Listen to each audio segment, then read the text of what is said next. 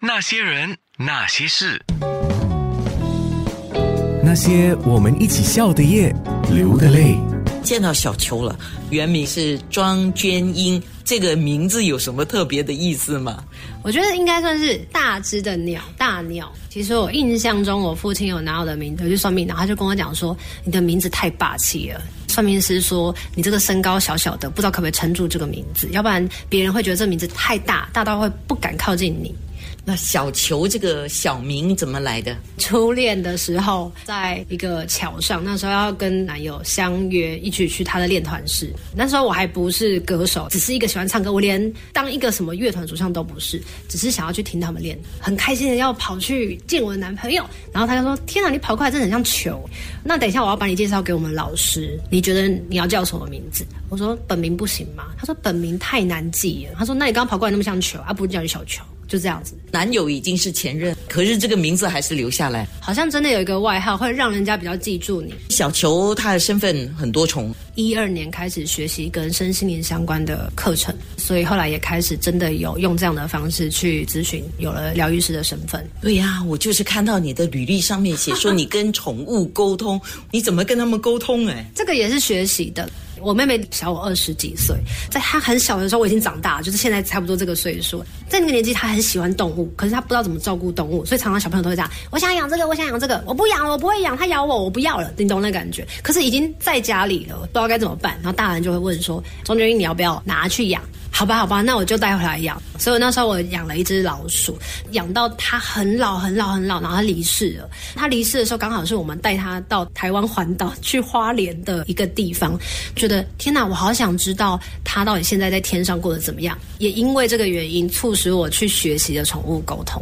你跟宠物沟通的过程是怎么样的？我学习到的是第一阶段，就是可以跟活着的动物沟通。我们必须要花很多的时间去冥想，就是让自己静心，必须要非常的专注。透过的方式就是你要倾听自己的直觉的声音，比如说看着那一个人的宠物的照片，就算你不认识那个宠物，没有跟他见过面，但是透过那个照片。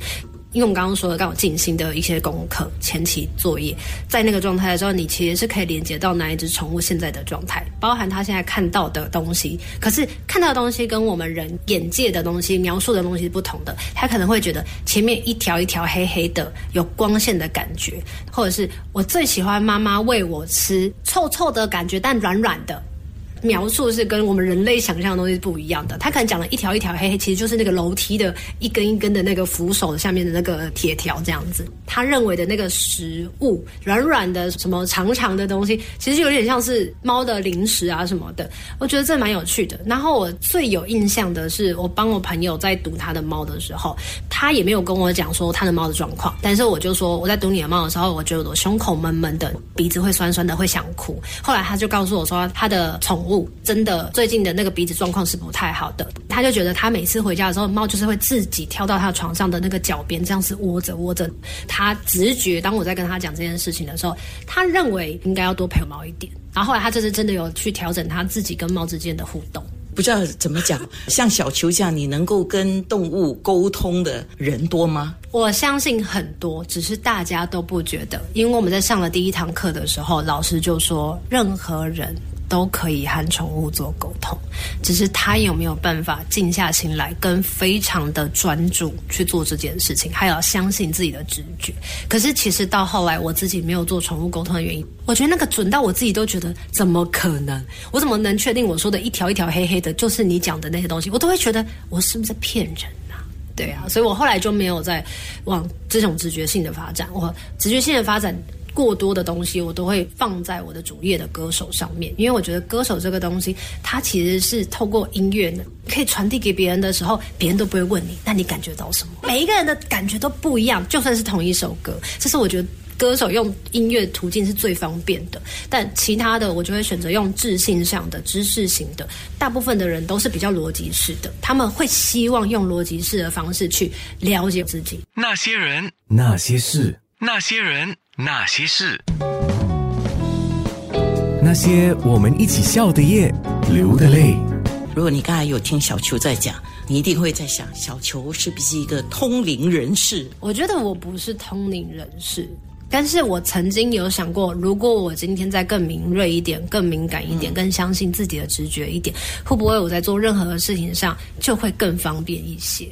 我们不要想你是不是通灵人士，我觉得你会不会觉得自己是一个心思比较缜密或者是比较敏感的一个人呢？应该是说，我比较注重我敏感的那一块，然后我会想尽办法的在想这个敏感的特质，我有没有办法让它做的发光发热。小球的原名是庄娟英，以前一个团体叫棉花糖，你是棉花糖的主唱。听说就是因为你的老板就听到你的声音很像棉花糖一样，于是呢，他跟你两个人组了一个团，然后就叫棉花糖。是没有错，那时候是在大学的时候，然后很紧张。然后听到我自己是第二名的时候，我就很惊讶，就会很想要去听那个评审说的评语，觉得他声音有一个很感动人的特质。他说：“所以我给他第二名。”天啊天啊，我我声音竟然是有这样子给人的感觉。在那个之前，你觉得你自己是一个怎么样的人呢？我其实一直以来始终如一，觉得自己是一个很迷惘的人，找不到自己的人。到现在我都快要迈向四十的时候，我还是觉得我都在寻找自己的路上。我是从爱情切入嘛，就是初恋啊，爱情很重要啊。然后到后来中间有一段是朋友很重要，我甚至连大学的志愿都是朋友帮我填的。小时候父母离异这件事情对我来讲影响很深，所以到后来等我开始有自己的想法的时候。重回去寻找自己的家庭的状况，或者是我想要去修复家人之间的关系的时候，我发现这个是一个我很重要的生命旅程，我自己很想要钻研的地方。目前为止，我觉得我人生可以用每一次的不停的累积，是这样一步一步走过来，然后时间给我一个很大的礼物。小菊，我发现到你说你自己是一个迷惘的性格，可是你总是会往两个点去找到自己。一个就是书，一个呢就是图书馆。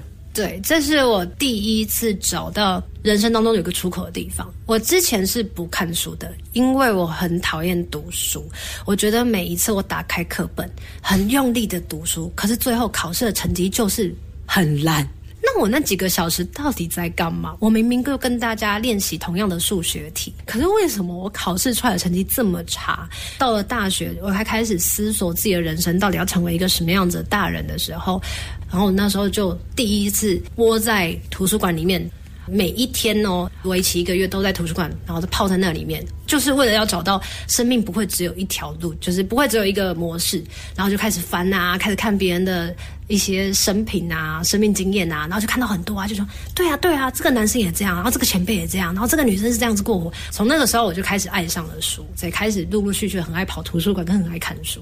觉得你蛮幸运的，嗯，因为不是每个迷惘的人，或者是想要找一个答案的人。就会往书里面去找，去到图书馆，他可能用别的方式，可能会让自己走上另外一条更迷惘的路。呃，每一个经验都一定有它可以存取的一些经验值，这些都会成为生命中的养分。虽然有一些人会觉得啊，那个人他可能走错路了，可是我们没有办法真正的百分之百的可以去同理他在这条路的时候，他学到的是什么。所以你觉得你自己是一个幸运的人吗？